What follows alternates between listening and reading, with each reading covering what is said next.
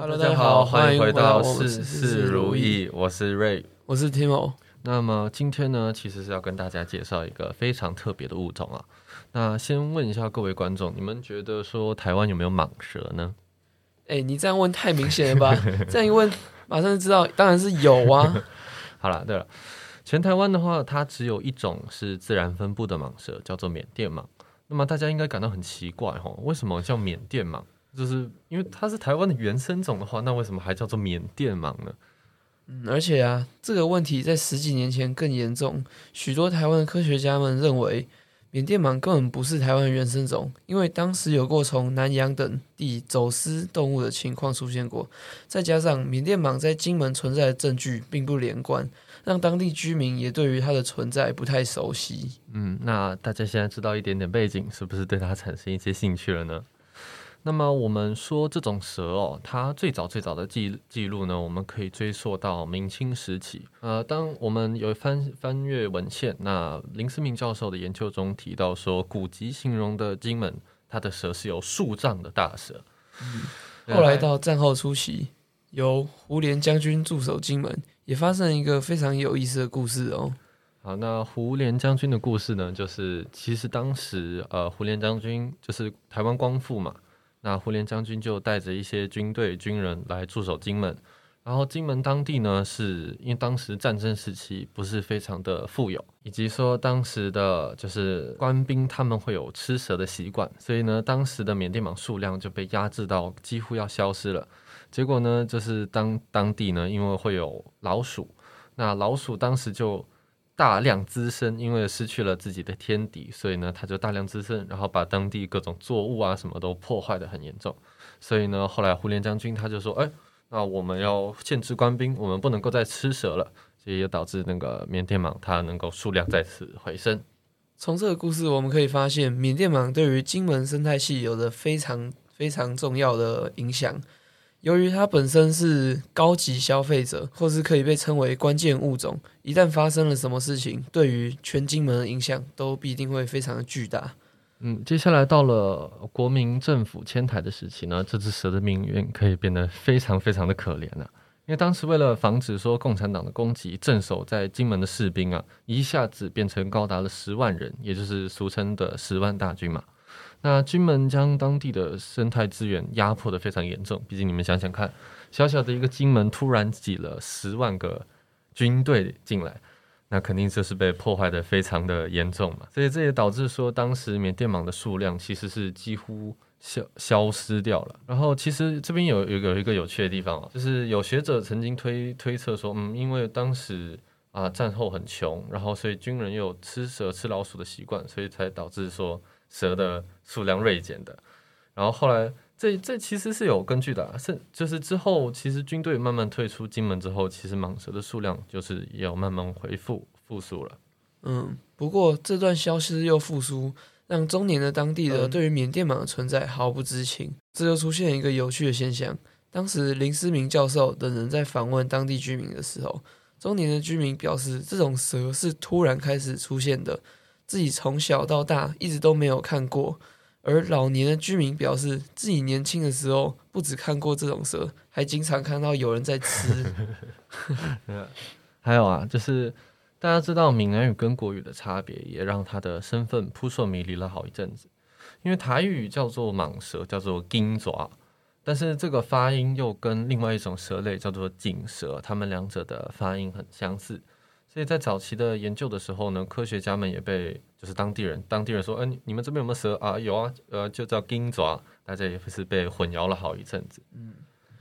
所以以上这些都是缅甸蟒在台湾存在过的证据。不过，光凭这些居民口中说的古籍记载，确实无法有科学证明。所以林思明教授的团队他们在金门缅甸蟒的基因上做了研究，他们对比了东南亚以及中国那里的。缅甸蟒的基因，后来发现，比起东南亚的品种，金门的缅甸蟒基因是与中国大陆那边的缅甸蟒更更为相近。那这就证实了缅甸蟒确实是金门的原生种。嗯，所以那至于大家听到这边会觉得说，嗯，那中国的蟒蛇是怎么样自然迁移，它以自己的力量来到台湾来的呢？就是大家可能会觉得说，是不是冰河时期可能或者是海平面比较低的时候爬过来的？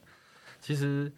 嗯，这边我先问一下大家好了，大家知不知道金门到中国厦门的距离是多少？我想大家应该都知道了，差不多六公里左右。嗯，但是大家不一定知道，缅甸蟒啊，它其实是会游泳的。真的假的？对啊，大家应该会觉得很扯哦。毕竟一只蛇它会游泳，而且大家听到这边应该有一点推测了，它是可以直接从中国厦门直接泳渡六公里来到金门。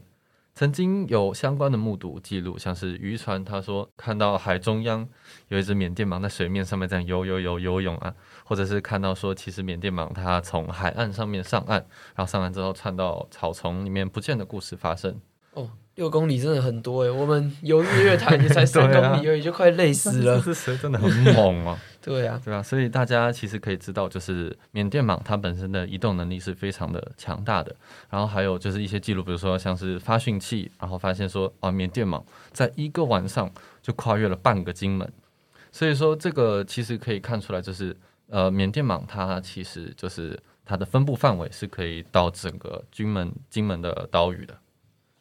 既然都讲到了分布范围，我们就好好聊聊它的习性吧。缅甸蟒算是一种夜行性的动物，它喜欢的食物是在农田里的小黄附属。虽然它的移动范围遍布于整个金门，但是缅甸蟒它们喜爱的栖息地多是湿润的水曲、农田，或者是金门的防空洞，或者是山区等等，比较少出没在人类活动频繁的地方。但是还是有缅甸蟒会。闯入鸡舍或者是在马路上被路杀的情况发生，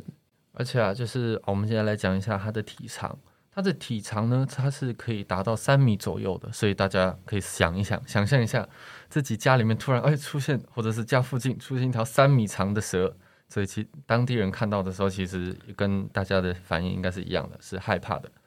所以啊，这边我顺带一提，金门的另外一种动物叫做欧亚水獭。那它跟我们的缅甸蟒，它的情况是完全相反。呃，大家一听到水獭这种名字，是不是就觉得说啊，好可爱，一定是很可爱的动物？所以说，俗话说，可爱即是正义嘛。在金门当地，水獭可以它的待遇啊，可以说是人见人爱，花见花开，真的是非常不公平。所以说呢，在保育的计划上面，其实金门县政府对于水獭的相关计划比较多，像是比如说，呃。水獭旅游可能就是带着游客去看一看，在野生的这种水獭跑来跑去这样子。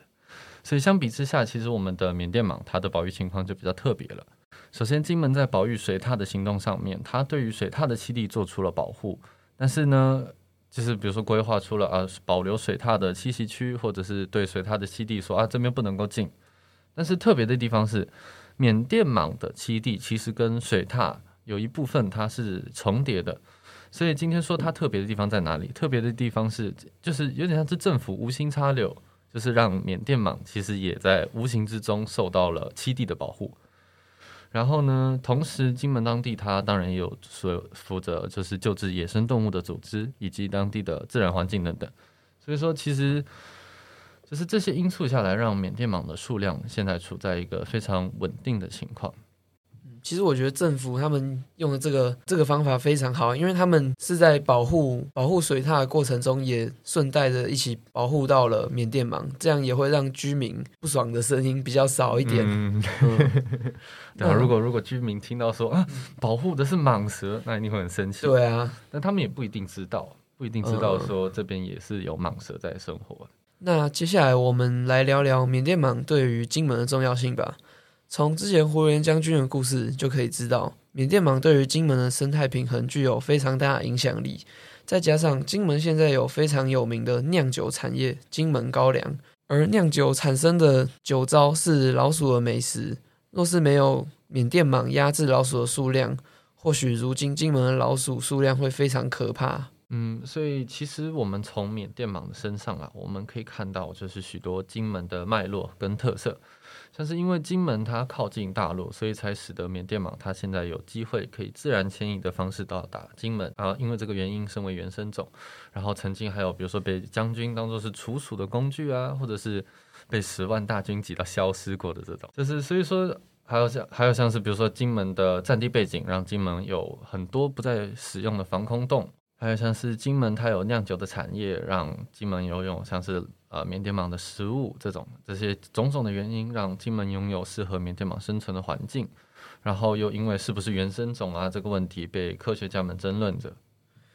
大家可以发现，发生在这个这只蛇身上的故事，真是有够精彩的。其实，在我们眼中啊，我们觉得缅甸蟒像是一个呃怎么讲摄影机，因为我们在研究。我们在研究缅甸蟒的过程中，好像可以从他身上看到一段特别的金门的故事，看到历史中的金门的感觉。然后从呃缅甸蟒身上，其实也能够看到很多一些比较学术的问题，像是其实金门大家知不知道？就是金门其实有三个政府，那分别是金门的金门县政府，还有军队，像是军事壁垒，以及呃金毕竟金门是国家公园嘛，所以有国家公园管管理处。